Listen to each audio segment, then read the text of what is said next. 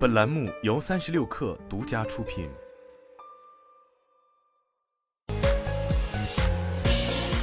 网络新商业领域全天最热消息，欢迎收听快讯不联播，我是金盛。微信发布二零二三五一游玩井喷数据报告显示，五一期间全国零售、餐饮、酒旅和交通等行业日均消费金额比二零一九年同期实现大幅增长，其中零售行业增长百分之二百一十二，交通行业增长百分之一百九十八。餐饮行业增长百分之一百八十七，酒旅行业增长百分之九十三。微信运动全用户日均总步数达三万零二百三十八亿步，相比今年春节每天多走了八千八百一十亿步，增长百分之四十一。微信运动每日的万步青年占比超过了百分之二十三点五，刷新节假日微信步数历史记录。神州租车二零二三年五一大数据显示，五一期间神州租车订单量、出租率等均已超越历史同期，全国平均出租率超百分之九十，峰值出租率超百分之九十五，再现了二零二三年春节租车市场全面开花的景象。五一期间，北京、广州、上海、深圳、成都占据租车热度榜 TOP 五。三十六氪获悉，京东青年城今天正式启动。据了解，在与京东总部大楼隔路相望的地块上，未来将建起近四千套员工公寓，包含幼儿园、电影院、篮球馆等场所，共同形成了总建筑面积三十多万平方米的建筑群。这一项目的总投入预计将超过六十亿元。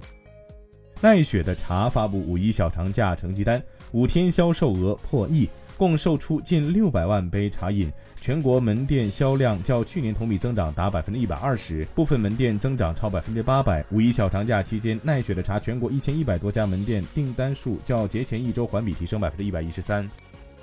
据报道，已经参加工会的美国马里兰州苹果零售店员工希望获得加薪和更多假期，还希望能够改变该公司紧密控制的零售体验，比如允许客户向员工支付小费。这些员工的代表方是美国国际机械师和航天工人协会，他们将于当地时间周三和周四与苹果谈判。其最新诉求是加薪最多百分之十，以及对零售店员工的休假、丧假和加班政策进行重大调整。目前，苹果尚未对此置评。日本凯迪迪爱综合研究所和早稻田大学日前发布联合新闻公报说。他们试制了一种供光子 AI 加速器使用的硅光子集成电路，新的集成电路面积只有现有产品的约十七分之一。研究团队计划继续推进研发和技术落地，研究成果将于八号在美国圣何塞市举行的二零二三年激光与光电会议上发布。TikTok 宣布将推出一款新产品，让出版商能在其帖子后面投放广告。这款名为 Pause Premier 的产品是 TikTok Pause 项目的进化版。后者允许一群精英创作者在其 TikTok 帖子后面投放视频广告，并保留一半的收入。TikTok 的这项新产品将向特定出版商的账户提供类似的福利，譬如 Condo Nast、BuzzFeed 和 NBC。以上就是今天的全部内容，咱们明天见。